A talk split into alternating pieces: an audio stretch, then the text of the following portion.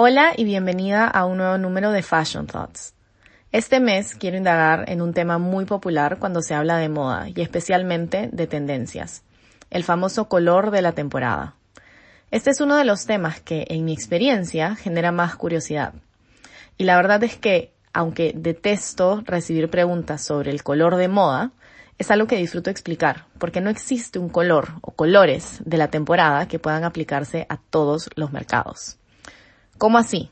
Empecemos por el hecho que las temporadas no coinciden en todo el mundo y el calendario de la moda va de acuerdo a las temporadas francesas. Entonces, por ejemplo, si el color de moda en el invierno parisino es el azul, ¿será el mismo en el verano limeño? Podría ser, sí, pero no necesariamente. ¿Por qué? Porque estamos hablando de dos ciudades muy distintas, en estilo de vida, en clima, en costumbres, en gustos en general. Y por eso mismo es muy difícil que un color sea popular en los dos lugares al mismo tiempo. Este es un ejemplo bastante simple, pero que espero deje claro el por qué hablar de un color de la temporada no tiene mucho sentido. Pero que algo no tenga sentido no quiere decir que no sea adoptado y fomentado por la industria de la moda global. Finalmente, esta es una industria como cualquier otra, en la que la finalidad es vender. Y la idea de un color de la temporada vende mucho mejor que un color random. Y esto, por supuesto, es clave para las empresas que proporcionan guías de color universales, como Pantone. Pantone es la empresa de lenguaje universal de color más usada en la industria de la moda y de la belleza, y sus guías tienen como finalidad el estandarizar el uso de colores alrededor del mundo. Es decir, en vez de tener que describir un color, Pantone proporciona un código que representa ese tono y que asegura que desde donde estemos y con quien sea que nos comuniquemos, el color será el correcto. Además de sus maravillosas guías, Pantone también ha sabido sacarle el jugo a esta idea del color de la temporada. Y ellos lo llaman el Pantone del año. Esto en realidad empezó como un proyecto del Pantone Color Institute, la división de Pantone dedicada al pronóstico de tendencias globales de color, que presentó el primer Pantone del año a fines de 1999, con el Pantone del 2000, azul cerúleo. Y seguro aquí te preguntarás cómo eligen este color. Pues el color del año es elegido en base a observaciones de la cultura a nivel global y en un proceso que toma aproximadamente nueve meses. La pregunta más importante en este proceso es, ¿qué color refleja el mood del momento? Ahora, en un inicio, el Pantone del año no influía tanto en el desarrollo de nuevos productos, pero desde hace unos años que se viene convirtiendo en un recurso muy importante para las empresas. Y lo puedes notar con el Pantone del 2022, Very Berry. Berry Perry es este tono lila que fue escogido como símbolo de la transformación que estamos viviendo, entre el final de la pandemia, la introducción del metaverso y la lenta pero constante evolución hacia una moda alejada de ideas tradicionales de género. Berry Perry es esta mezcla entre tonos azules y como un rojo violáceo que representa este tono intermedio que a su vez está representando este cambio por el que estamos pasando.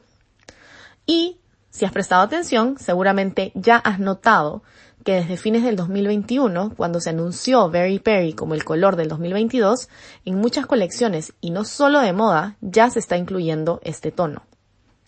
Pero lo sorprendente aquí es que en realidad, y al menos en moda, no es un color tan nuevo.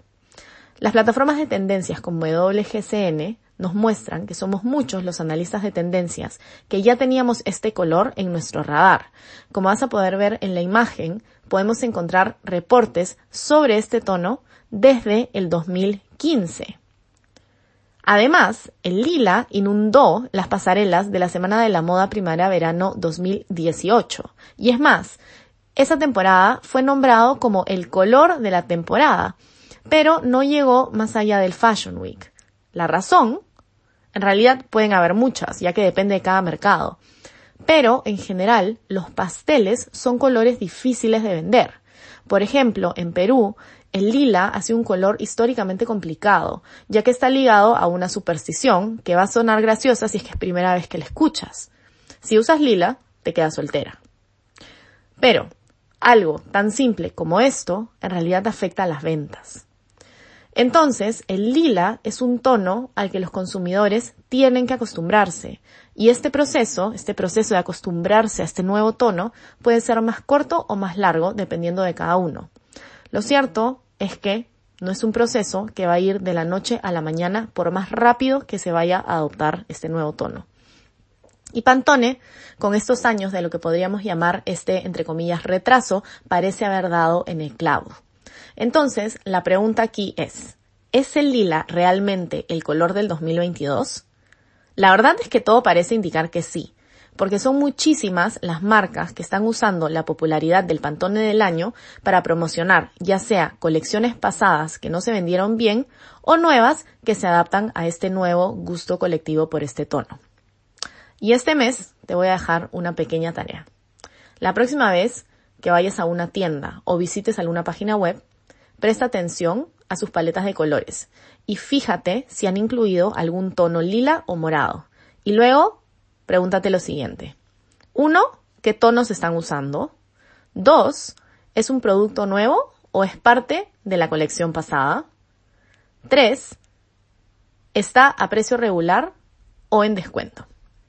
En mi caso, ya me he encontrado con muchas marcas que en sus zonas de descuento tienen una cápsula de prendas lilas.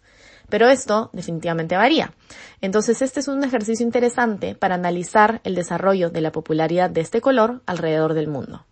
Además, si lo llegas a hacer, me encantaría que dejes un comentario contando tu experiencia en este post o en redes si es que así lo prefieres. Y voy a cerrar este número con una gran noticia, algo que me emociona mucho. Si te interesa indagar un poco más en mi metodología de análisis de tendencias, te cuento que acabo de lanzar un curso pregrabado sobre el tema con Fashion for Future. Voy a dejar el link para que puedas encontrar todos los detalles. Como siempre, cierro este número agradeciéndote por leer o en este caso por escuchar. Espero que hayas disfrutado esta primera edición con audio de Fashion Thoughts. Y recuerda que puedes dejar tus comentarios, tus preguntas directamente en Substack o puedes responder a este email para así continuar con la conversación. Muchísimas gracias y nos vemos el próximo mes.